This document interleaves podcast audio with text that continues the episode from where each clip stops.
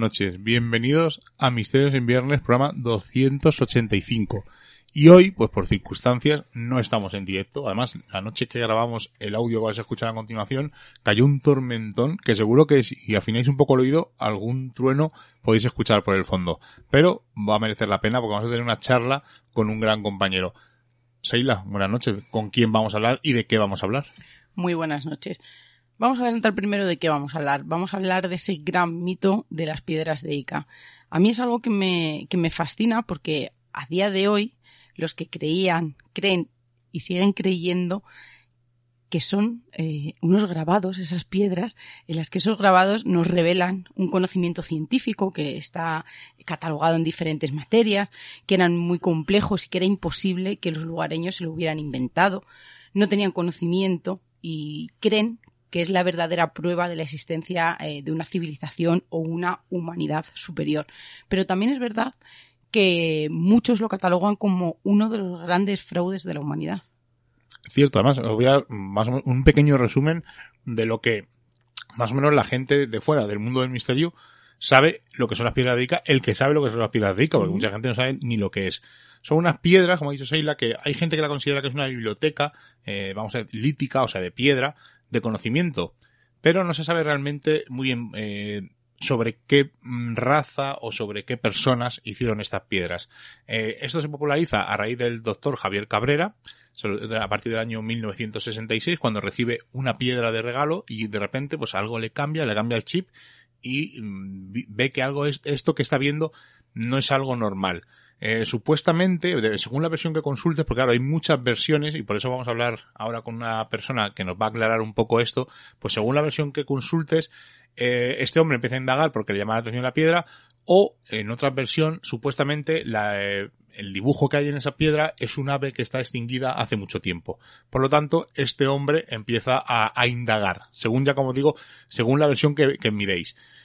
Según la versión que miréis, este hombre eh, conoce a un, a un indio, vamos a decir, que es el que le dice que ha descubierto un yacimiento de estas piedras, e incluso hay versiones em, que le llevan al doctor Cabrera a esta supuesta gruta a, a, que vea estas piedras. Pero lo curioso de estas piedras no solamente este, a lo mejor este pájaro prehistórico extinguido supuestamente, sino que hay luchas entre humanos y dinosaurios, operaciones, operaciones muy, mm, muy avanzadas para la época en la que están. Incluso hablan de transfusiones de sangre, em, cambios de órganos, o sea, una cosa muy, muy avanzada. También hay eh, imágenes eh, sexuales, hay incluso imágenes de crucifixión, eh, o sea, unas piedras que lo que vulgarmente llamaríamos un opar,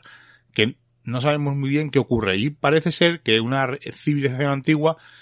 vino aquí a la Tierra, o creció aquí en la Tierra, y cuando sabía que iba a ocurrir una catástrofe, decidieron dejar estas marcas en estas piedras, estos dibujos, pues para dar testimonio de que ellos estuvieron aquí e incluso se ven piedras en las que supuestamente están viajando en una nave detrás de unas estrellas. Esto es básicamente así, a grosso modo, un poco lo que serían, pues, las piedras de Ica, los que, la gente que está fuera del misterio, o incluso los que nos, gusta un poco el misterio, y básicamente pues es el resumen, ¿no? De lo que son estas piedras de Ica. Sí, además yo creo que hemos llegado al momento de que seamos instruidos por todo un estudioso en el tema, un gran investigador, y estamos hablando de José Antonio Caravaca, que ha dedicado muchísimo tiempo, eh, hizo un viaje que le marcó, ya, ya lo escucharéis, y sobre todo nos ha arrojado un poco de luz a esta sombra de, del fraude. Pues sin más preámbulo, vamos a hablar con nuestro amigo José Antonio Caravaca, que como todos conocéis es uno de los más eh, reconocidos ufólogos en la actualidad, es escritor de varios libros, tiene, por ejemplo, por resaltar un par de ellos, aparte del Distorsión que se publicó el año pasado, pues Expediente Roswell, el informe definitivo, o por ejemplo Omnis, las 50 mejores evidencias, eh, este último por editorial Sidonia, y el de Roswell por editorial Oblicuas. Por lo tanto, sin más preámbulo, vamos a pasar con, a hablar con nuestro amigo José Antonio Caravaca. Pues Seila, casi ha pasado un año desde la última vez que estuvo este señor con nosotros. Fue porque escribió un libraco, porque es grande, es tocho, y ahora ha escrito un libro un poquito más pequeño que se llama Ica, la increíble historia de un pasado que nunca existió, y está con nosotros esta noche José Antonio Caravaca. José Antonio, muy buenas noches. Muy buenas noches, encantado de estar con vosotros, aunque sea con un libro un poco más pequeño que el anterior. El anterior a mí me, me encantó. Me lo leí en un casi entero, en un viaje de autobús que me pilló yendo a Madrid y me lo leí. Y este, pues aunque sea más pequeño, no tiene que envidiar nada a la hora de la densidad, porque aunque dicen que el perfume y el veneno vienen en botes pequeños, pues casi casi los libros del Círculo del Misterio son todos pequeñitos, pero son, son muy densos. Además pues recuerdo... Eh, perdona, el, el símil me gusta porque precisamente creo que el libro de Ica si se asemeja a algo, puede ser un tazo de veneno, sobre todo para eh, muchos creyentes en este apasionante enigma. Creo que ha estado ahí bien traído.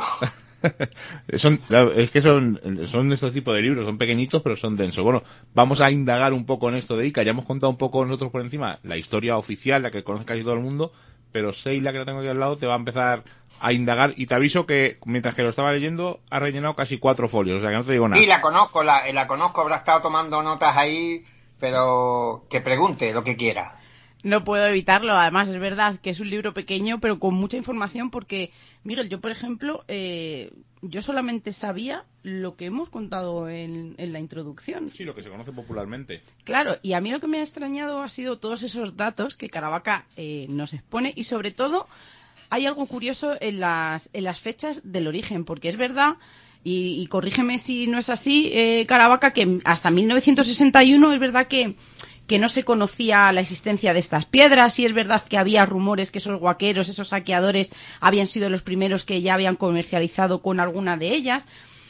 Pero también tenemos que hablar eh, de los hermanos Soldi, así que háblanos de ese origen y cómo se encuentran esas primeras piedras que a priori eh, tenían un valor eh, arqueológicamente hablando, pero no todo lo que se formó alrededor.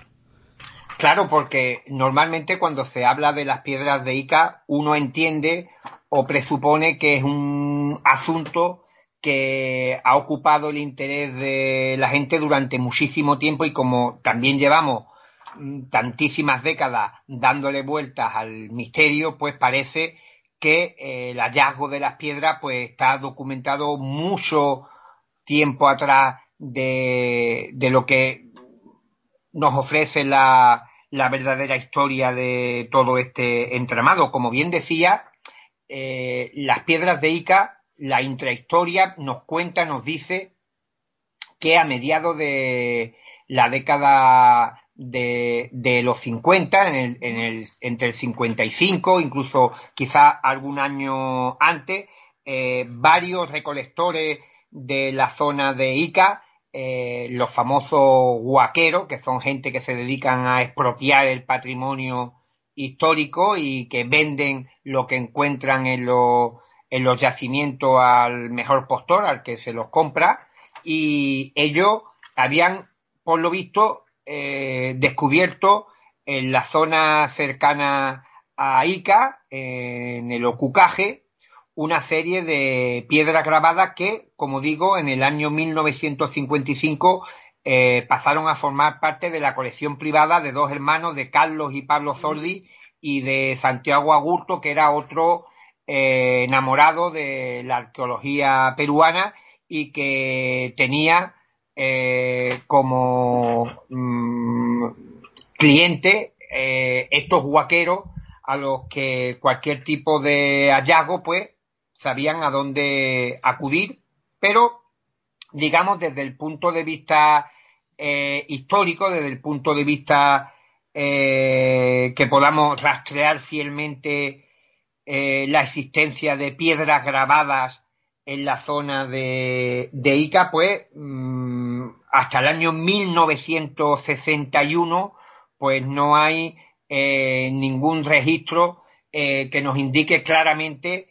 que habían aparecido este tipo de, rocas con, con, grabado y precisamente eh, cinco años después, en 1966, si no me falla mucho la, memoria, Alejandro Pecia de Acereto, que era un eh, arqueólogo peruano, pues encontró en algunas tumbas de la zona de Nazca, eh, en las tumbas encontró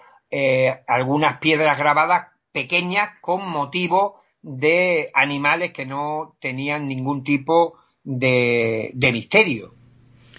Claro, porque, como tú dices, en 1961 hubo ese desbordamiento del río Ica, que es cuando parece que esas piedras quedan un poco más a la vista. En 1966 ya aparece en escena el doctor Cabrera, que ahora nos adelantarás y nos vas a extender mucho más esa información. Entonces, y como dices, porque mi pregunta, una de mis preguntas era, eh, ¿había algunas piedras anteriores en algún otro lugar del mundo con esos tipos de grabados como en esas tumbas? Porque yo he llegado a pensar durante, eh, durante que estaba leyendo este libro, no tanto como esas piedras como mito, sino a mí sí que me parecen reales porque esos grabados están ahí no, y, nos contaban una historia como pensaban los hermanos Soldi, que para ellos eran importantes porque pensaban que pertenecían pues a otras, a, otras culturas, a otras épocas andinas, pero yo pensaba que a lo mejor, por ejemplo, en las tumbas, cuando lo estaba leyendo, pues que a lo mejor se habían colocado allí a modo de amuleto, a modo de señalar aquella tumba, eh, de que el que estaba allí dentro, aquella persona, era un personaje relevante,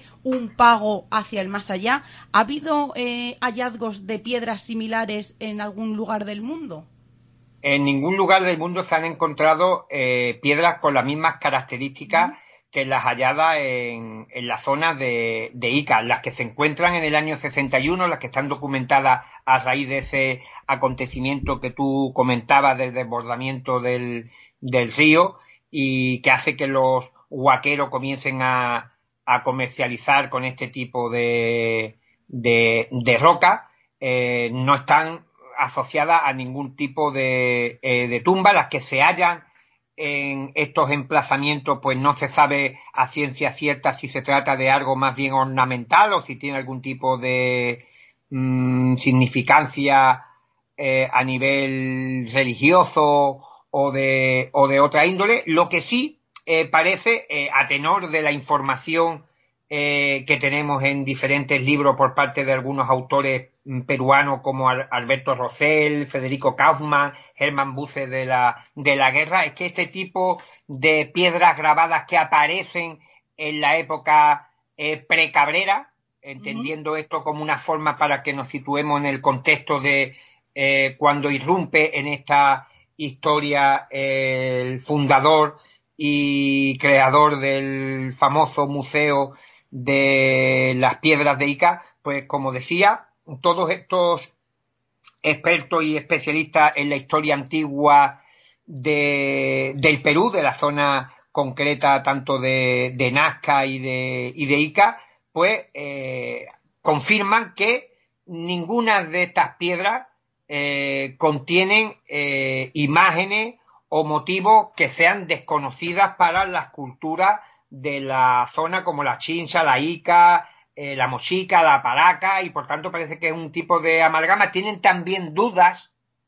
tienen también dudas de que muchas de estas piedras pues sean reproducciones modernas, que también los huaqueros tienen la facultad de ser eh, huaqueros de noche y artesanos de día, y esto también es un concepto interesante y que podemos desarrollar, y entonces ellos también viendo que eh, no solamente a nivel de piedra grabada, sino de cualquier otro tipo de utensilio que o ornamento que encuentren en una tumba y que puedan negociar con él y que puedan venderlo, pues tienen la facultad también, eh, tienen el arte de fabricarlas ellos, de reproducirlas de forma artesanal. Y por eso también siempre, siempre la oficialidad, lo que es la arqueología, eh, siempre mm, evidentemente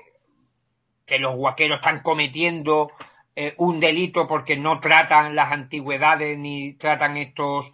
eh, hallazgos arqueológicos de una forma académica, sino que muchas veces incluso mm, destrozan eh, los emplazamientos y, algunas de, de las piezas que encuentran porque no saben mm, exactamente cómo, cómo desenterrarlas. Y por otro lado, también tienen la sospecha de que eh, reproducen y falsifican muchas otras eh, elementos que se encuentran en la arqueología eh, local para poder venderlo a los coleccionistas, a los, a los turistas. Y por eso también creo que es un dato para que vuestros oyentes lo tengan en mente en todo lo que vamos a contar en esta noche sobre las piedras de Ica, de que incluso entre las piedras que no tenían eh, ningún tipo de grabado ni motivo extraño ni, ni extraordinario ni desconocido, sino que simplemente eran escenas de pesca, animales comunes, estrellas, eh, pues mm, ya existía también ese, esa sospecha de que muchas de ellas pudieran ser eh, falsas.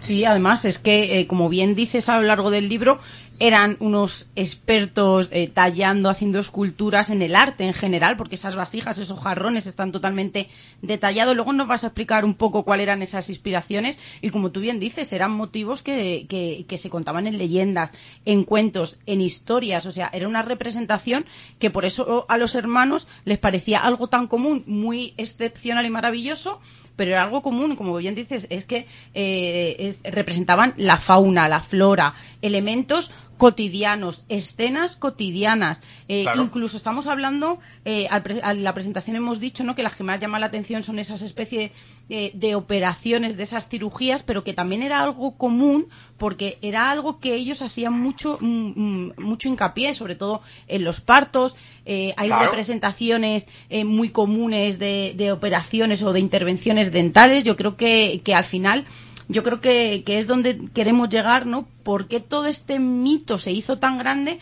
cuando ni siquiera la arqueología peruana le, siempre las había ignorado y, creía firmemente que eran unas falsificaciones, incluso los primeros grabados más simples? Claro, yo creo que eh, todo esto explota gracias a una persona que ya ha nombrado José Antonio, ha dicho la era, la era pre-Cabrera, pero el doctor Cabrera recibe un regalo de un, un curioso piso de papeles, como tú indicas en el libro, y este hombre le cambia el chip y a raíz de ello empieza a dar a conocer estas piedras de Ica. ¿Qué le ocurre a este hombre? ¿Cómo llegan las piedras a su mano y qué empieza a, mostrar a la gente?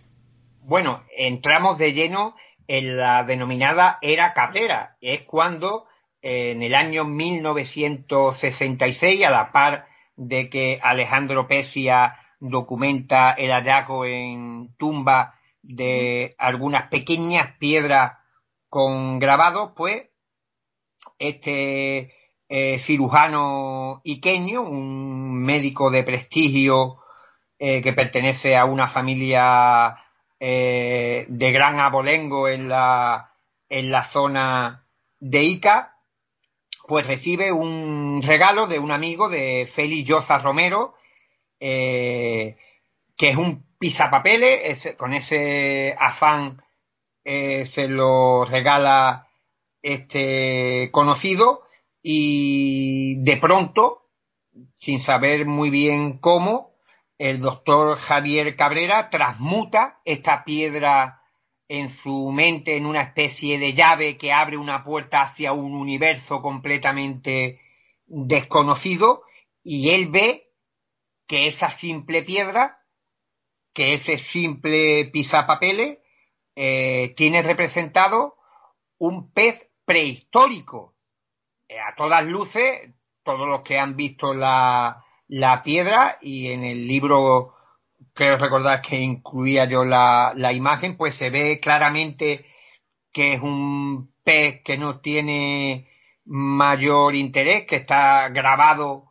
eh, de forma estilista, sin ninguna característica que nos pueda indicar concretamente que se trata de la reproducción fiel eh, y biológica de un animal o zoológica de un animal eh, prehistórico, pero que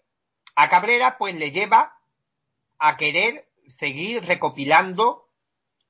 eh, tanto piedras como información para ver de dónde vienen, quién las está encontrando y al parecer eh, tal y como nos dicta la propia historia de las piedras de Ica, tras la irrupción de Cabrera comienzan a producirse dos hechos curiosos que se anotan, repito, desde la participación del cirujano iqueño en toda esta trama. La aparición de piedras se multiplica de forma exponencial y el contenido, los grabados que contienen estas rocas y piedras comienzan a mostrar una serie de dibujos que hasta entonces pues no aparecían, como digo, en las colecciones privadas que tenían algunas personas. Y no solamente hablamos de Santiago Augusto y los hermanos Soldes, sino que había también muchas otras eh, personas que a lo mejor no a nivel mm, de colección, pero que sí tenían en su haber varias de estas piedras y ninguna, como digo, repito, de estas eh, personas, pues, mm, tenía los grabados que comenzaron a aparecer en las piedras que eh, Ushuya, Basilio Ushuya, que era el guaquero, el suministrador de las piedras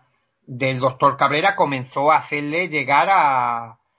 a la Casa de la Cultura, donde él instaló en primeras instancias eh, un pequeño museo para eh,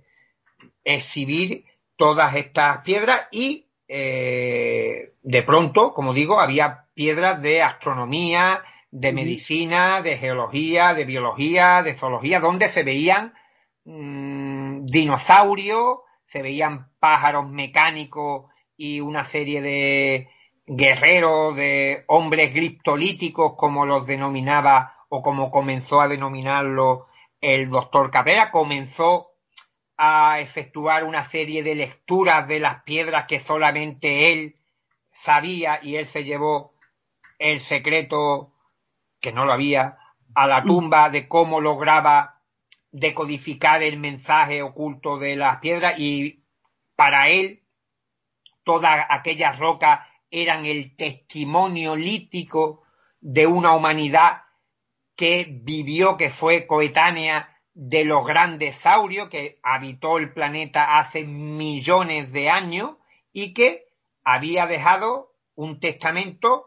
eh, grabado en piedra porque pensaban que era un material que iba a aguantar el paso del tiempo y que generaciones venideras como la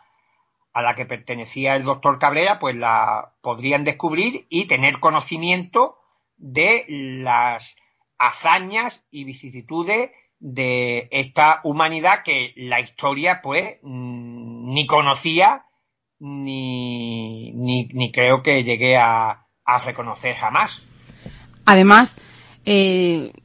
yo creo que el resumen ¿no? de esta interpretación o de lo que significaba para el doctor Cabrera, eh, yo creo que lo haces en una frase que, resumiría todo el libro. Para él era la verdadera prueba de la existencia de una civilización o de una humanidad superior que nos había dejado ese legado. Pero claro, antes de que esa nube se cierna sobre nosotros del fraude, háblanos un poco de cómo se modificaron esos primeros grabados, como bien hemos dicho, en el que aparecían peces, animales cotidianos, en el que aparecían plantas, cómo se van transformando en esas escenas, incluso que luego hay unas similitudes con escenas de luchas en las que aparecen en una vasija y en la que no aparecen dinosaurios y en esos grabados son muy parecidas y sí que aparecen. Eh, y, sobre todo cómo, van dibujando esas garras, esa especie de dedos. Háblanos un poco de, esa evolución de los grabados. Claro, eh, cuando el doctor Cabrera eh, comienza a recopilar las piedras, hay que decir que el doctor era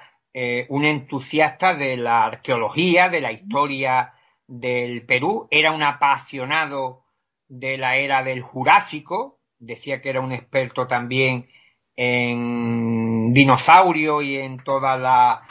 la fauna de grandes animales que habitaron la Tierra hace millones de años. Y curiosamente las piedras que comienzan a aparecer pues empiezan a mostrar eh, grabados de dinosaurios, pero que mm, no están reproducidos ni de una forma anatómica, ni, como digo, biológica o zoológica que nos pueda eh, indicar o nos pueda hacer suponer que han sido elaboradas o han sido grabadas por eh, personas con un alto conocimiento científico eh, de lo que estaban presenciando. son dibujos, la mayoría de ellos eh, muy tosco, eh, los cuales pues se pueden reconocer el tipo de dinosaurio de una forma muy esquemática, como si fueran los dibujos efectuados por, por un niño pequeño, Por tanto, ese es otro de los grandes mitos asociados a las piedras de Ica que hay que desterrar por completo, eh, que las piedras no muestran fielmente ni un solo animal del, del Jurásico. La mayoría de grabados que componen el imponente museo del doctor Cabrera, que alberga eh, 11.000 piedras, eh, pues la mayoría pues denotan que han sido eh, realizadas en poco tiempo y con muy poco esmero. Y curiosamente, como decía Sheila, eh, los investigadores comenzaron a mm, comprobar cómo se estaban eh, realizando un tipo de mezcla de conceptos culturales pertenecientes a las culturas locales con todo este entramado de los dinosaurios de la humanidad gliptolítica y igual que la ornamentación de las arcillas y los tejidos de las culturas locales pues se rellenaban muchas veces con eh, figuras geométricas, pues estos patrones se observaban en los dinosaurios representados en, la, en las piedras. Era como si el, el autor de la mayoría o de muchas de las piedras que componen el museo del doctor Cabrera eh, tuviera en mente o estuviera en su cabeza orbitando un montón de ideas eh, o de conceptos artísticos de las culturas locales que las tendría eh, evidentemente muy asimiladas con todo aquello que le solicitaba el doctor Cabrera, porque eh, la historia que nos cuenta el buen doctor es que existe un depósito, una suerte de mm, biblioteca lítica enterrada en una parte del desierto de los Cucaje, en Ica, donde hay eh, enterradas miles, quizás eh, decenas de miles de, de piedras y entonces él cuando envía a Ushuya a que le traiga piedra, pues de alguna manera le da una serie de indicaciones para que entre tantísimas rocas elija las que él considera que son las más interesantes. Y evidentemente aquí se produce el hecho del guaquero artesano. El doctor Cabrera le pide ciertas piedras y evidentemente su suministrador que cobraba piedra a piedra pues le, le ofrece lo que le está demandando el comprador y mm, es muy curioso y delatador que muchas de las piedras de Ica que hablan sobre la medicina de esta humanidad gliptolítica pues se trate de operaciones quirúrgicas, de trasplantes de corazón, trasplantes de cerebro y otra serie de, de intervenciones muy, muy relacionadas con la profesión del doctor eh, Cabrera, pero que no se vaya a llevar al engaño el oyente y que piense que estos son escaneos ni fotografías de complicados mm, eh, operaciones ni, ni de nada, sino que simplemente son dibujos muy toscos donde eh, los bisturís más bien parecen cuchillos jamoneros, eh, los médicos van con taparrabos, con plumas en la cabeza y donde realmente lo complicado y lo sofisticado que se decía que estaba eh, imprimido o mejor dicho grabado en las piedras de Ica solamente estaba bajo la mirada del doctor Cabrera eh, para el, el que no fuera un creyente de la religión que estaba imponiendo el doctor Cabrera en la humanidad gliptolítica, pues la verdad que costaba mucho de creer que todos aquellos burdos grabados pues fueran una manifestación artística inclusive, si quitamos el aspecto científico y que fuera quizá una forma de trasladar un mensaje a través del arte, pero incluso desde el punto de vista eh, artístico dejaba mucho que desear eh, los grabados que la supuesta humanidad cristolítica había dejado a modo de, legado y como digo eh, también pues comenzó a levantar la sospecha de,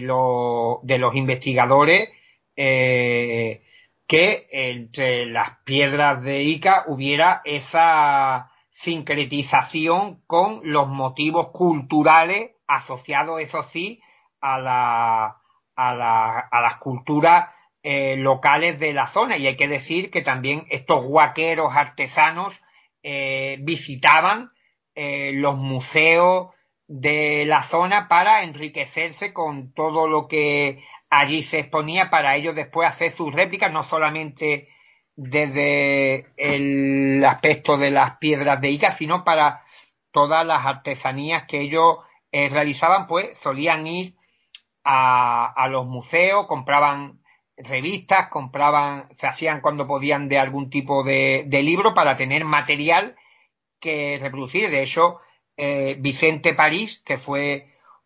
eh, el, uno de los primeros investigadores en poner en cuarentena, y nunca mejor dicho en esta época, el asunto de, la, de las piedras de Ica, pues se dio cuenta que incluso, y esto lo comentabas tú antes, Sheila,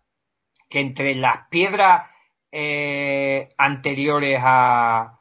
a Cabrera, pues ya había algunos motivos, como una escena de pesca que parecía que había sido calcada de una representación que había en una vasija en el Museo de Ica. Por tanto, ahí se veía eh, por dónde podía ir todo este hacer de las, de las piedras de Ica. Lo que ocurre es que eh, cuando eh, el asunto se da a conocer en el año 74 por un libro de Robert Sharrow, El enigma de los Andes, y por Juan Jovenite en España, en 1975 con ese bestseller que fue Existió otra humanidad, pues elevaron a categoría de mito, de enigma insondable, todo aquello que estaba ocurriendo en el lejano Perú de, de la década de los 70 del siglo pasado y de sobre todo uno de los argumentos que siempre han esgrimido los defensores la autenticidad de las piedras de Ica, uno de los de, las grandes defensas que siempre han utilizado es la enorme cantidad de, de, piedras que habían aparecido y que el doctor Cabrera pues tuviera en su museo eh, 11.000 de estas mm, rocas. Claro, además quiero recalcar un par de cosas que has dicho, que este hombre, el doctor Cabrera, compraba la mayoría de las piedras a estos guaqueros Además, eh, creo que, no sé si me confundo, creo que nunca llegó a ver ese túnel glistolítico. nunca, nunca, nunca. Claro, que es lo, curioso, ¿no? Que yo descubro esto, o, unas personas me descubren esto, y lo que querría decir, pues, al germen, ¿no? A ver dónde está este lugar para poder verlo. Bueno, y fíjate, y, perdona, y fíjate que lo curioso, y para no destripar mucho el libro, en plan Jack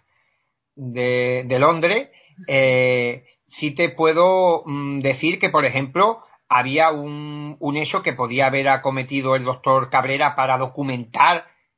eh, todo este sensacional descubrimiento, porque él estaba convencido de que había abierto la caja de los truenos y había hecho el mayor hallazgo arqueológico de toda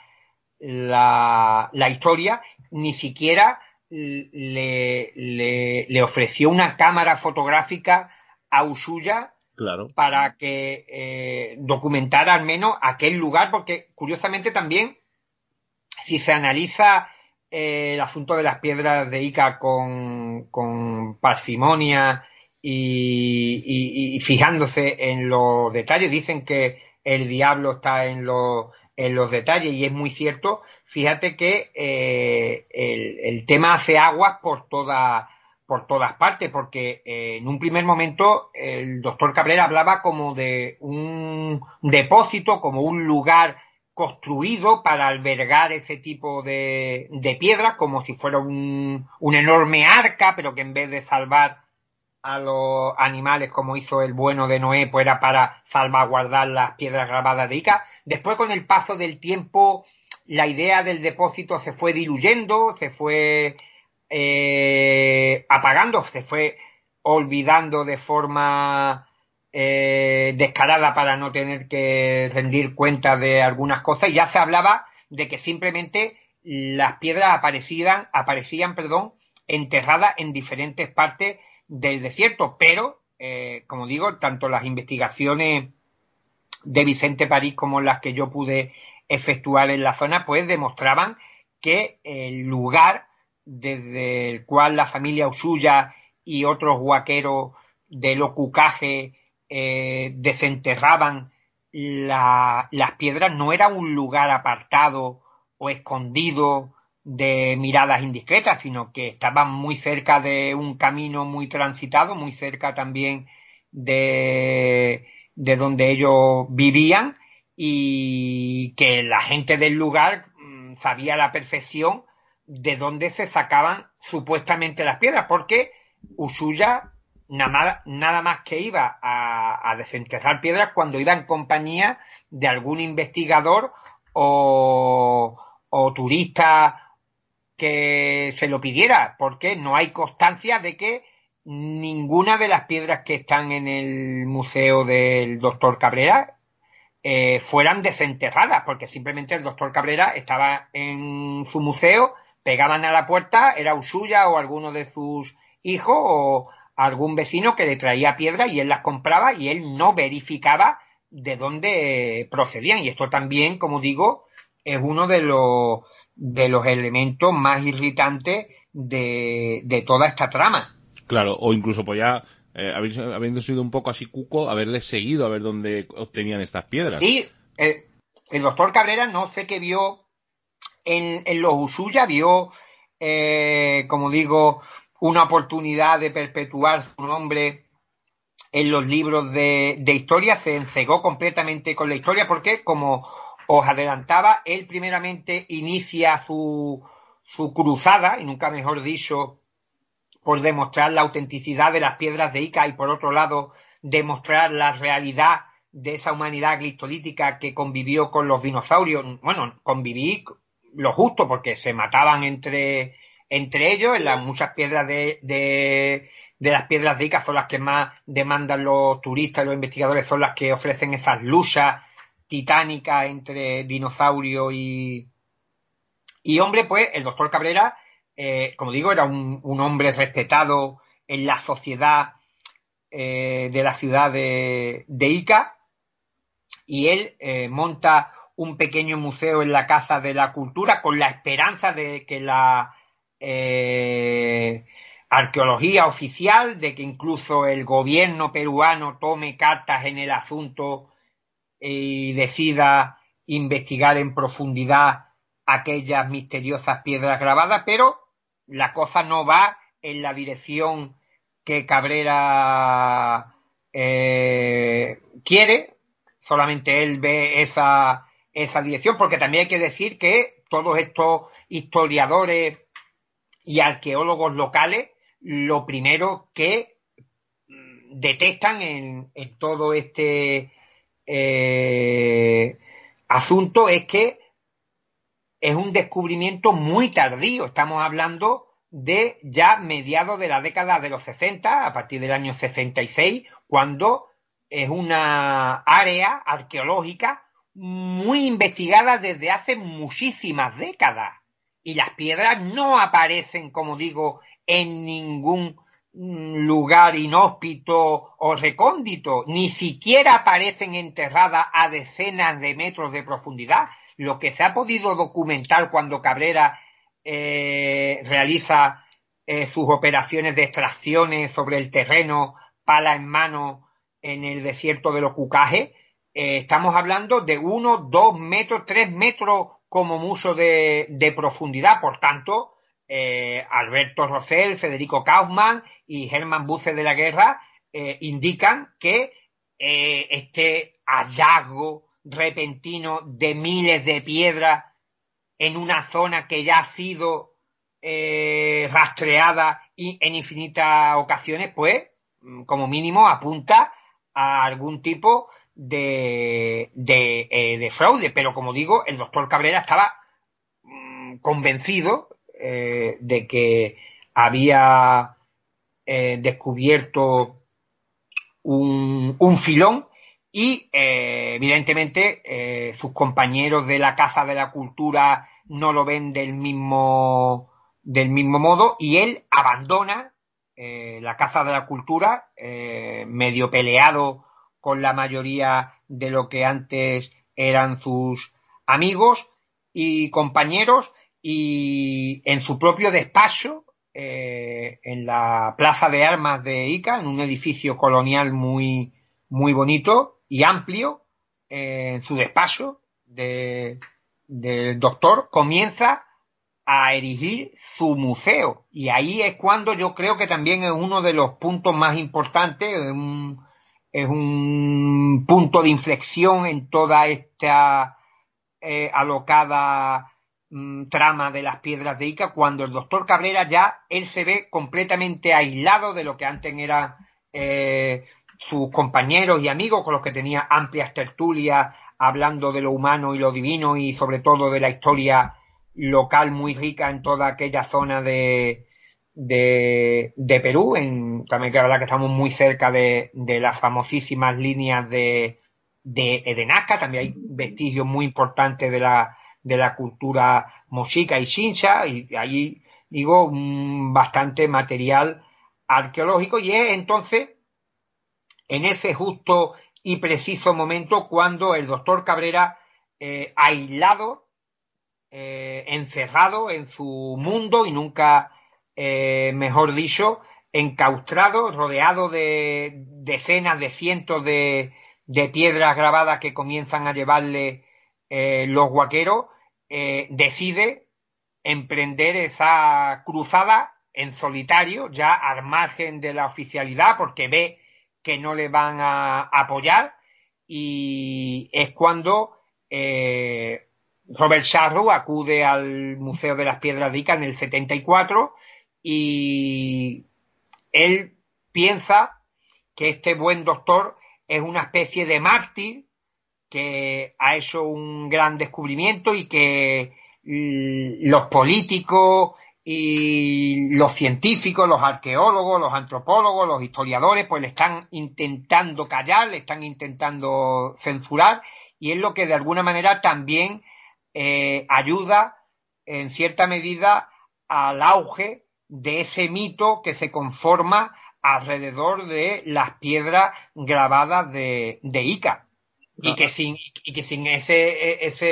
detalle también es difícil de entender cómo este asunto pues llega a copar tantísima popularidad en aquella fecha, porque también hay que decir que el doctor Cabrera, al ser cirujano y una persona de prestigio, pues parecía que de alguna manera avalaba de que este descubrimiento eh, podía albergar algo de realidad. Claro, no es lo mismo una persona, un guaquero, como tú decías, que se encontrara eso, a una persona, un, un médico, eh, que diga que estas piedras pueden ser reales y que es una historia eh, totalmente desconocida. Además, has dicho una cosa muy curiosa y quiero para que algunos oyentes no se imaginan cómo son realmente las piedras. Dices que se muda desde la Casa de la Cultura a su despacho. Claro, estamos hablando de casi 11.000 piedras y habrá gente que se piensa que estas piedras o son muy grandes o habrá gente que no tiene muy, muy claro el concepto de cómo son estas piedras. Más o menos, eh, ¿qué tamaño estándar tienen? Aunque hay de varios tamaños, pero lo, más abundante en este museo, ¿cómo son? Bueno, lo que hay que decir que eh, cuando él se muda a, su domicilio, creo, mm, si no me falla la memoria, que ya la edad no me perdona, pero creo que fue sobre el año 68, aún creo que eh, tenía tres mil piedras a lo sumo, a lo sumo mil o tres mil piedras, no, no tenía todavía demasiada y la mudanza no, no, no sería tan complicada, pero no obstante, como tú bien estás indicando, la mayoría de las piedras de Ica pueden tener un tamaño entre los los 10, 15, 20, hasta 30 centímetros de, de, largo, son más bien, no, no, son piedras pesadas, no son piedras muy difíciles de manejar, muchas de ellas se pueden llevar en una mano sin ningún tipo de, de problema y solamente existen unas cuantas piedras, eh, varias decenas, no muchas en comparación con estas 11.000 piedras, eh, que son de un tamaño ya más bien grande y bastante pesadas que hacen falta al menos dos, tres personas para moverlas y algunas de ellas, pues la verdad que son bastante complejas, pero mm, en, el tamaño no va incluido una mejor eh, talla ni un esmero mucho mayor que en las piedras pequeñas, aunque los grabados eh, por regla general están bien acometidos, pero como digo, lo que vemos eh, representado en la, en la piedra no está trabajado con la delicadeza, ni con el tiempo, ni con el cuidado que se hubiera merecido eh, este supuesto legado, porque también está otra de las grandes cosas que nos explican de las piedras de Ica, igual que el asunto del famoso depósito que nunca apareció, el doctor Cabrera eh, añadió a toda esta mitología de la humanidad cristolítica que cuando ellos deciden grabar esta cantidad ingente de piedras fue motivado porque se aproximaba un cataclismo a la Tierra y les urgía a estos seres pues dejar eh, una evidencia, forma de, eh, como decía, testamento pétreo para que futuras generaciones pues conocieran eh, su existencia y decidieron grabar ahí a, lo loco mogollón de piedra, pero lo curioso es que cuando uno está en el museo, cuando ha visto las colecciones privadas y ha visto muchísimas piedras, pues se da cuenta de que aquí hay un disparate porque hay mm, cientos de piedras que representan lo mismo. Eh, hay muchísimas piedras que son carcadas unas de otras con más o menos detalle, pero que evidentemente contienen la misma información. Un dinosaurio y una persona con un cuchillo que lo está decapitando y tal. Y las operaciones médicas eh, un tanto de, de, lo mismo y por tanto Mm, no se ve ese conocimiento en zoología, biología, astronomía, medicina, geología, mm, de la que se llenaba la boca el doctor Cabrera las piedras grabadas, pues no se veía que esa humanidad hubiera mm, representado en, en alguna piedra, en alguna, en una o dos al menos, algún tipo de conocimiento científico relevante que cualquier persona en la actualidad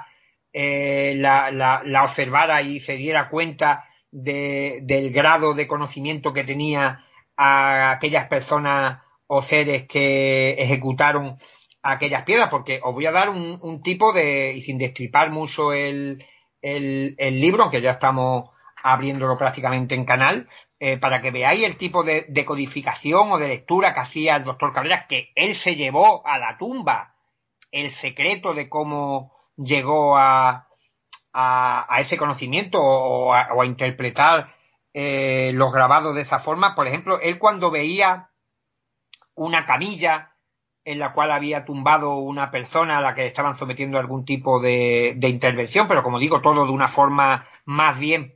tirando para que, como estamos en la radio, estamos en las ondas y es más difícil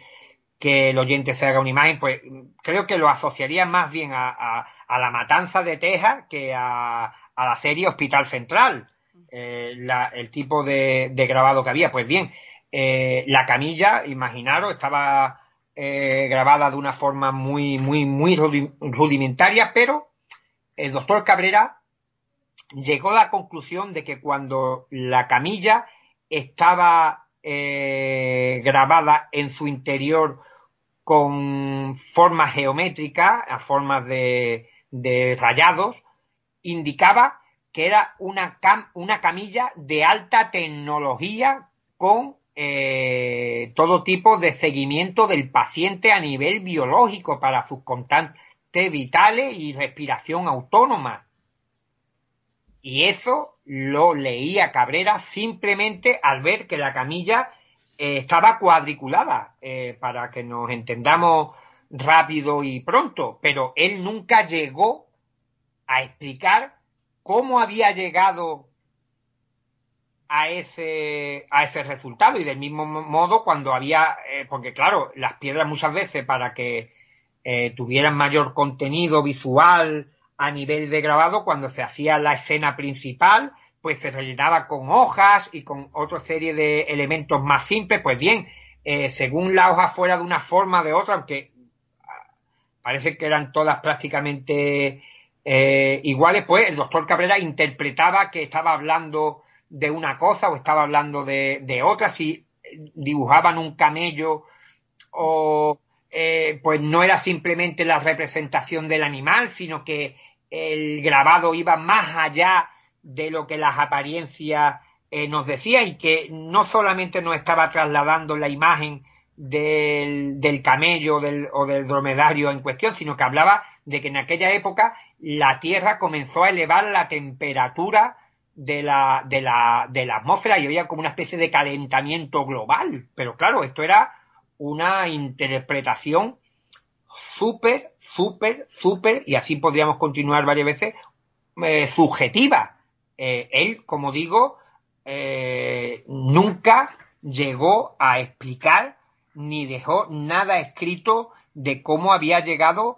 a ese tipo de conclusiones y, y, en este punto de, de, la, de la conversación también creo que mm, en las piedras de Ica se ha dado una curiosa paradoja y es que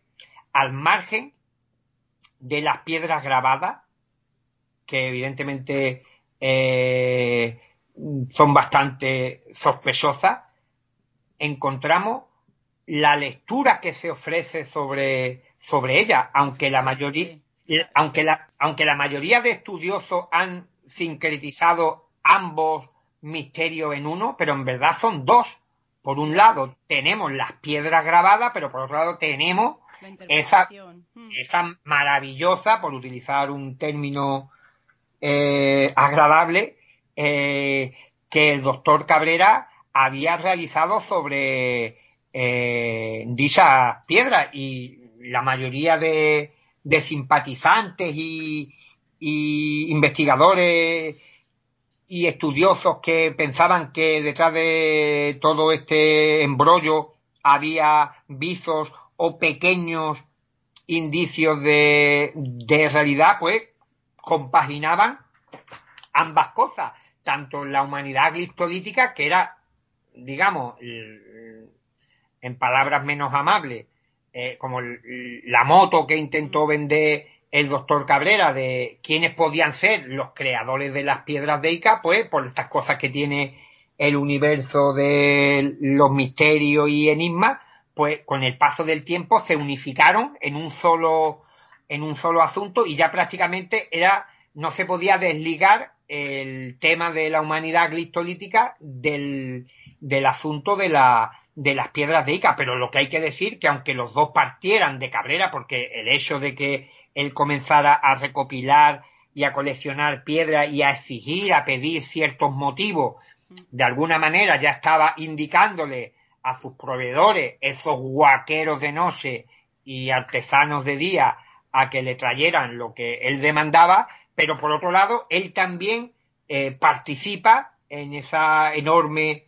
eh, mitología que se elabora en torno a, la, a las piedras de Ica cuando comienza a elaborar toda esa fantasía en torno a la humanidad cristolítica, incluso él llega, y ya ahí sí que no voy a destripar nada, él, él lee ya la, las piedras como si realmente fuera algún tipo de, de libro de,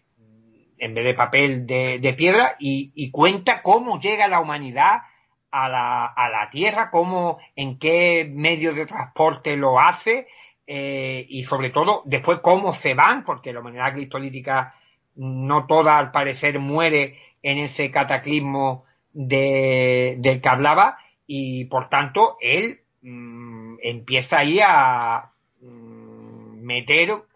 un montón de, de historias que según, según siempre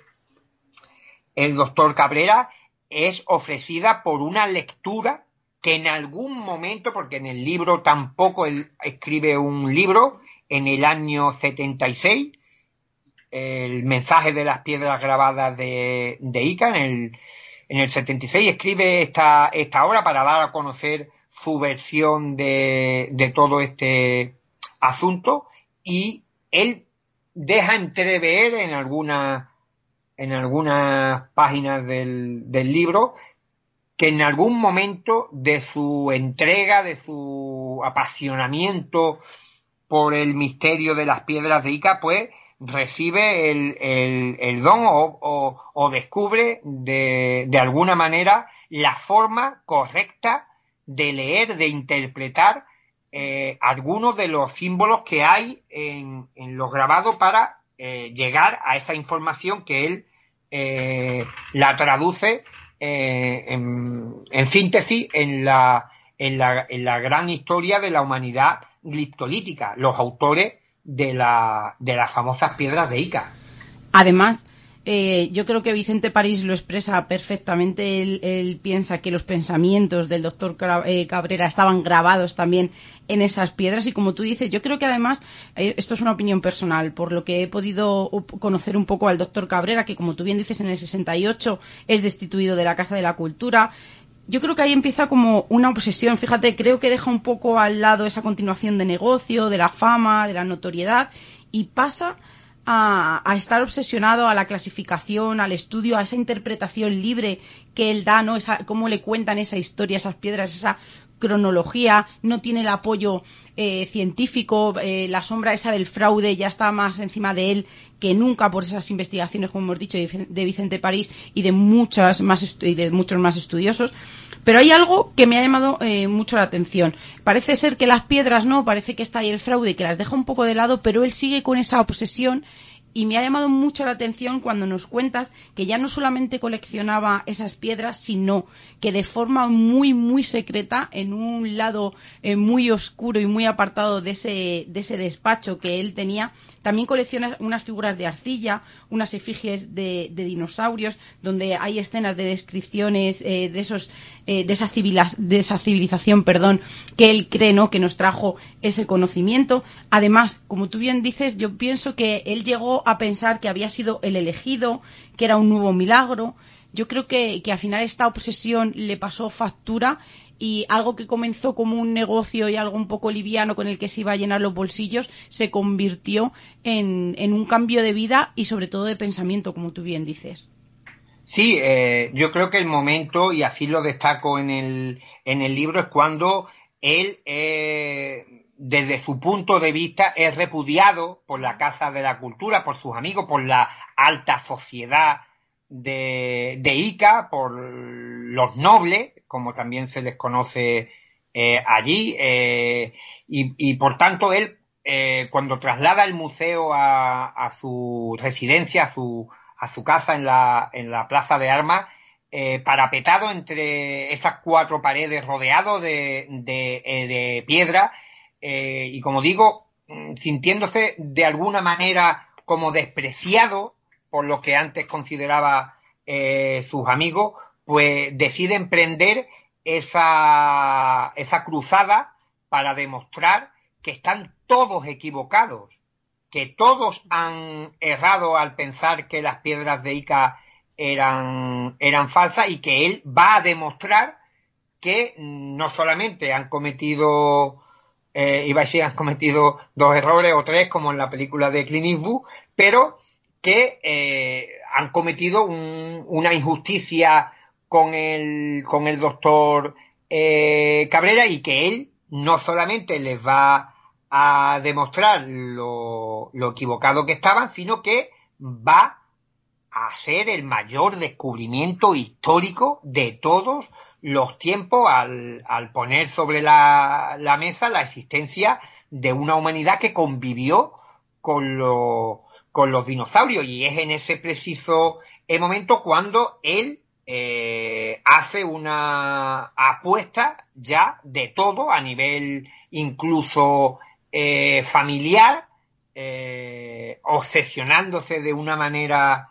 eh, implacable con todo lo que tenga que ver con, la, con las piedras de Ica, abandonando incluso en parte su carrera eh, profesional y centrándose en, en, lo que Ushuya y los otros huaqueros le llevaban hasta su a su, a su domicilio. Y creo que rodeado de, de piedra, 11.000 11.000, no hay un lugar prácticamente en aquel museo, cuando yo tuve la, la oportunidad de visitarlo en el año 2009, eh, está totalmente cubierto de, o repleto de, de rocas por, por todas las esquinas, en las estanterías, en el suelo, mm, por debajo de una silla, en el rincón más oculto de cualquier estancia hay piedras dentro de cajas, en bolsas de, de plástico. Aquello parece más bien una invasión, que las piedras cobran vida y se reproducen y se mueven por toda, por toda la, por toda la casa. Yo creo que en aquella estancia fue donde Cabrera eh, se despegó por completo de la racionalidad, de, de, del sentido común, inclusive, como digo, porque él, comentabas tú, Sheila, que eh, recopilaba también arcillas eh, con los mismos motivos de la piedra grabada, pero en, en, en barro. Eh, y claro, esto duró muy poco porque las arcillas se veían que no tenían ningún tipo de pátina de antigüedad y Vicente París le dio eh, la estocada final a este a esta nueva o la colección paralela que estaba haciendo de la aunque él las tenía él las tenía medio oculta porque de alguna manera él también intuía que aquella historia no iba a durar mucho y fíjate qué detalle que a la vez de, demoledor y con todos los respetos demuestra hasta qué punto eh, es patético algunas de las cosas asociadas al, asunto del museo del doctor Cabrera y, y es que Vicente París descubrió que todas las arcillas, la, las figuritas de barro que tenía Cabrera en su museo, en una, en una habitación aparte, por la parte de abajo, por la que se apoyaba en el suelo, pues tenía una especie de surcos. Y cuando Vicente París va a, a la casa de los Usuya, a los artesanos y suministradores de Cabrera, pues eh, le pide que le replique una de las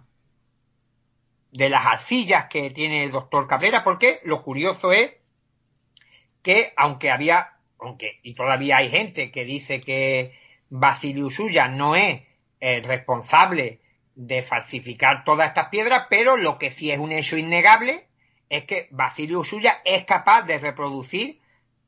todo lo que Cabrera tenía en el museo, desde las piedras grabadas hasta las arcillas. Pues bien, cuando eh, Usuya le está eh, realizando una arcilla al bueno de Vicente París, pues para que se sequen las coloca sobre un cartón. Y los cartones tienen los surcos que eh, París había visto en, todas las figuras que tenía en el museo. Entonces, una cosa tan simple como colocar para que no se llenaran de tierra y de arena, porque ellos vivían en una zona de, de y de tienda que no estaban tampoco eh, muy preparadas y para que no se todavía estaban frescas, pues no se llenaran de tierra ni de nada, pues las colocaban sobre cartones de caja y, y, y tenían los surcos de, de estos cartones y, y, por eso incluso ya después se hizo unos análisis de laboratorio que demostraron que las arcillas no tenían ningún tipo de antigüedad, pero que no hacía falta ser ningún tipo de experto porque las arcillas tenían algunas partes que eran muy finas, que eran a lo mejor una lanza, o eran una parte del dinosaurio, o del, o del hombre cristolítico, eh, que eran más bien de escasos centímetros de diámetro, que estaban en perfectas condiciones. ¿Quién se va a imaginar que esto ha estado enterrado millones de años y que han salido, que parece que están recién sacadas del horno? Por tanto, hay una serie de cosas que se han pasado por alto que no se han querido eh, sacar todas las conclusiones que se debieran en su tiempo, que demostraban que había ya una serie de, de cosas populando, orbitando en, alrededor de las piedras de Ica que, como decimos aquí, eh, por el sur de España, pues ya te olían malamente, que te apuntaban en la dirección de que todo aquello podía ser un monumental fraude. Bueno, y aquí vamos a dejarlo, aunque parezca que hemos destripado el libro, hay un montón más de información, ahí os hago un pequeño cliffhanger, como se suele decir en las series y en las películas, hay un detalle de una lupa que a mí me parece apasionante, eh, piedras con motivos homosexuales, que tampoco sea, es una cosa que se ha divulgado mucho. Mucho, sí, sí, sí. Y hay algo a mí que me ha quitado el sueño, Caravaca, y es porque nunca han salido a la luz o, o demasiado públicamente esas piedras en las que esos grabados representan crucifixiones y la última cena. Claro, eso es un asunto también muy interesante porque había una serie de piedras grabadas eh, que tenían unos motivos religiosos cristianos donde se veían no solamente la crucifixión de Cristo, sino incluso la Santa Cena. Y estas piedras, fíjate, como digo, que el propio Cabrera vería que aquello de alguna manera no terminaba de encajar en el puzzle y las tenía en una habitación secreta. Y a día de hoy, inclusive en, en fechas recientes, cuando yo estuve en Perú y le solicité a la hija, a Eugenia Cabrera, que me facilitara el acceso a esa habitación prohibidísima para todos los investigadores, pues se negó tajantemente, incluso el doctor Cabrera. Eh, además, eh, fíjate, eh, para concluir, fíjate, hay un, cómo describe Eric von Daniken, el, el famoso escritor suizo que elevó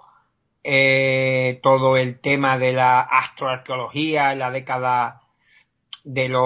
de los 70 y tal, pues él decía que el doctor Cabrera no admitía contraopinante, que era una persona un poco testaruda y que no estaba totalmente abierta al, al diálogo y eso lo decía el propio Von haciendo hincapié en lo que hablamos de que él de alguna manera quería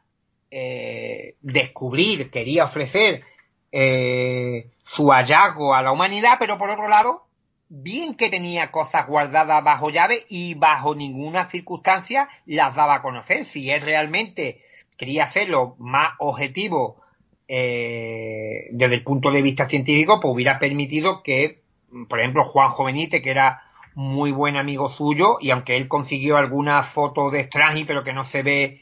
eh, totalmente bien, pues hubiera podido documentar esta serie de piedras con motivo mm, religioso que había en el museo de Ica, aunque los defensores de y los entusiastas en todo este eh, asunto, pues han encontrado eh, pretextos para justificar la existencia de estas piedras grabadas con motivo judeocristiano y eso lo dejaremos que los oyentes lo descubran en el libro, como también eh, una serie de libros del siglo XVII que decían que hablaban de las piedras de Ica eh, mucho tiempo antes, imaginaros, en el pleno siglo XVII, eh, antes de la aparición del, del buen doctor y que de alguna manera esto también era una prueba de peso sobre la autenticidad de las piedras. Y yo he seguido todos esos grandes pilares de, de las piedras de, de, Ica que se argumentaban como eh, inamovibles para eh, demostrar su autenticidad, como era la enorme cantidad de piedras que había, la información científica que contenía, la literatura, los libros que había anteriores a Cabrera y sobre todo también no hemos hablado sobre los diferentes análisis eh, científicos que se hicieron para averiguar la antigüedad de las mismas, pues todo eso, yo sigo la, la pista de todos esos grandes argumentos a favor de las piedras de Ica para ver si realmente eran tales o, como todo lo demás, pues hacía aguas. Exacto, y eso dejaremos que lo descubra el lector, porque si no al final no eh, destripamos el libro entero. Recordemos, Ica, de José Antonio Caravaca, editado por Guante Blanco, en la colección El Círculo del Misterio, en, puede, eh, puede adquirirse desde la página web de Guante Blanco, en Amazon, y como siempre, pues eh, es un placer tenerte aquí, José Antonio. Esperemos hablar contigo antes de que escribas un nuevo libro, para poder charlar sobre temas ufológicos y cosas que nos llaman mucho la atención. Y como siempre, pues te dejo el micro abierto por si nos hemos dejado algo o quieres añadir algo más.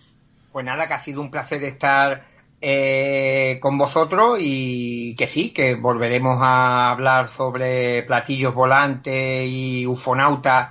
en una próxima ocasión.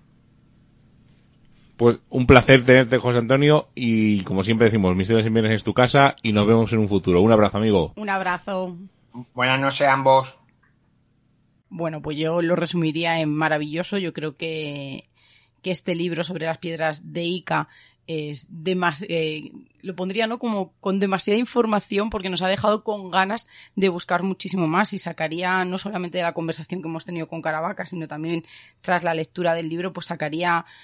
muchas conclusiones o, o, escribiría, ¿no? En estos cuatro folios que tengo, pues subrayaría muchas de las cosas y es que eh, yo pondría, me parece muy interesante el, y pondría como protagonistas no solo al doctor Cabrera, sino también a los investigadores como Vicente París, que fueron unos de los que de los pioneros en comenzar esas investigaciones en cómo se hacían esas piedras en, en, si las podríamos datar o no en nunca restar que a mí me parece muy interesante también nunca restar la importancia que tenían los grabados de esas piedras sino la interpretación que le hacía en este caso el doctor Cabrera porque yo creo que nadie puede dudar de lo maravilloso y de lo excepcional de los grabados y de lo que ellos representan también podremos hablar, y me tiraría horas hablando con Caravaca de cómo fue ese destape público, cómo Basilio Uchuya incluso reconoce que, que, muchas de esas piedras las grabó él mismo, él lo hizo para eludir la cárcel de, por visitar aquellos yacimientos, eh, esas reproducciones a la perfección que hacía, incluso se habla... Bueno, a la perfección, ya ha dicho Gravaca que bueno, eso de que a la perfección... Me refiero a las reproducciones de unas y otras que eran eh, ah, bueno, cuando casi... cuando las copiaba. sí, que eran casi similares esos recortes de prensa que se entregaban a esos guaqueros o aquellos fabricantes para que realizaran unos temas en concreto. Yo creo que de este libro podemos sacar eh, muchas segundas lecturas, esa investigación que ha hecho Caravaca sobre las referencias que hay en antiguos libros y que la libre interpretación puede llevar al error de creer que ya se estaban hablando de aquellas piedras de Ica. Me ha gustado mucho las últimas preguntas que hace al final, que las resuelve un poco por encima, pero que nos deja, como digo, no con mucho más enigma y con ganas de seguir buscando. Y hay algo que también me ha llamado mucho la atención que quizá eh, resuma un poco eh, la visión o el camino ¿no? que ha tomado muchas veces este gran mito de las piedras de Ica y no lo voy a destripar, solo voy a decir que a mí me ha impactado mucho, como diría Callejo me ha dejado ojiplática, eh, el método del doctor Cabrera para saber si las piedras eran falsas o verdaderas. Bueno, y dejamos ahí con ese cliffhanger para que eh, vayáis a la página de Guante Blanco o vayáis a Amazon, que también está a la venta, y cojáis este Ica, la increíble historia de un pasado que nunca existió. Además, es un libro eh, bueno, iba, a decir fino, no es que sea fino exactamente, son casi 170 páginas, o sea que es el formato de círculo del, del misterio, que sabéis que es un libro chiquitito, pero no por ello no quiere decir que no sea denso. Por lo tanto, os lo recomendamos, es un libro fácil de llevar, que es lo que mola de esta colección, y casi todos los títulos de esta colección son, sobre todo, curiosos, por lo menos hay algunos que son imprescindibles, la Magdalena y algunos más eh, que tenemos nosotros guardados en nuestra biblioteca, pero cada vez nos va sorprendiendo con nuevos temas y nuevos apéndices y nuevas historias. Así que sigamos con los comentarios de Evox y ya que nos despedimos, porque al final ya hemos dicho que en verano íbamos a hacer los programas más cortitos y al final pues nos hemos ido casi otra vez hasta la hora y cuarto, hora y veinte, o sea que pero hemos hecho un poco de trampa porque como cuando grabamos hacía fresquito y esa noche estuvimos toda la noche tapados, Sí, bueno, pero al, final, ah, eh, yo decía, bueno, en verano, en agosto, pues hacemos prueba de 40 minutillos y tampoco pasa nada, ¿no? Porque nos cogemos unos, unos minutillos de vacaciones, pero al final, como se nota que, no, que nos gusta y no lo pasamos bien. Voy a contar una anécdota que nos pasó grabando con Caravaca. No, yo voy a decir una cosa. Con Caravaca hemos grabado, habéis visto la, casi una hora de entrevista, pero realmente estuvimos dos horas y cuarto hablando.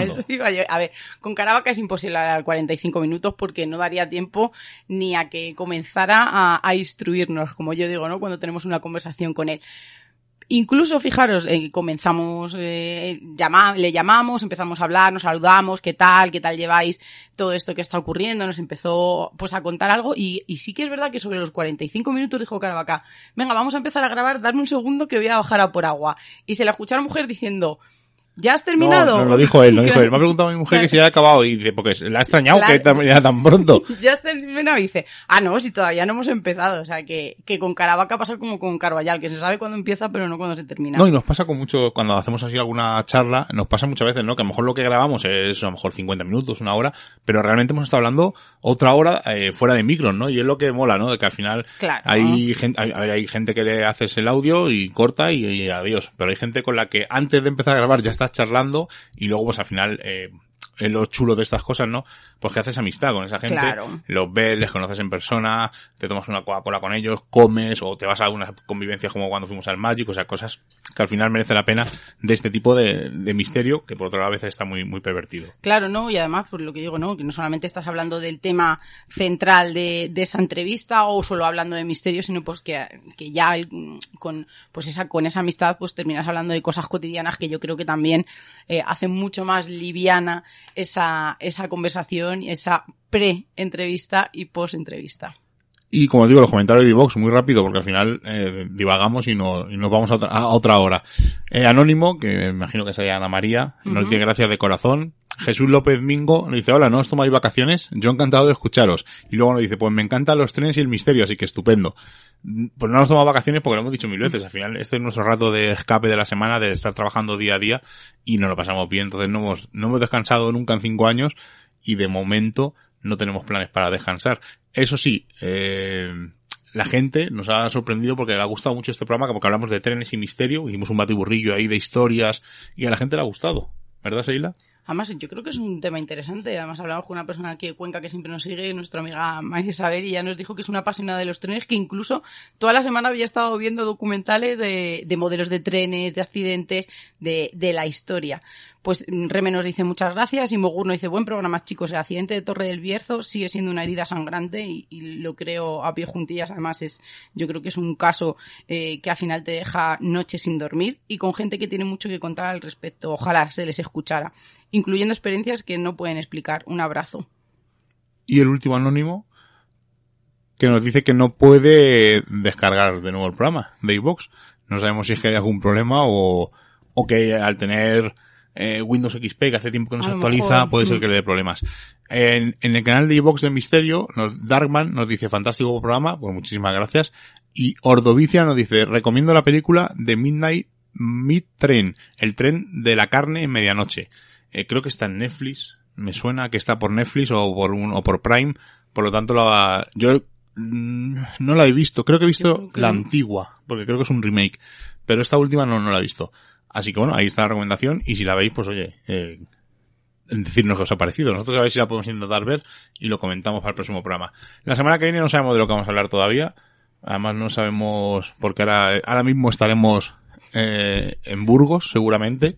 Estaremos, no sabemos si camino de Ochate o lo iremos el sábado por la noche. O, o, por la mañana, no sabemos, no sabemos exactamente. nuestra idea es ir para allá, pero no sabemos. Esto lo estamos grabando el jueves, y lo mismo aparecemos en otro sitio. Pero bueno, queremos ir a Ochate y queremos hacer cosillas, no sabemos si grabaremos allí algo para que sintáis la experiencia, por lo menos en audio de, desde allí, y no sabemos de lo que hablaremos. Así que os emplazamos al próximo Misterios en viernes, que eso sí, será en Radio Color, en la 106.2. Así que buenas noches, Seila. Muy buenas noches y hasta la semana que viene. Y a nuestro pequeño que le hemos dado descanso hoy. Claro que sí. Como ya hemos pasado el umbral mágico de la medianoche y nos reclama el misterio, nos ocultamos nuevamente en nuestras guaridas a seguir con nuestra vida mundana. Y la próxima semana nos volvemos a encontrar con nuevos temas del misterio, los cuales no revelaremos en su totalidad, porque recordad, estáis escuchando en Radio Color, en la 106.2, Misterios en Viernes. Hasta la semana que viene.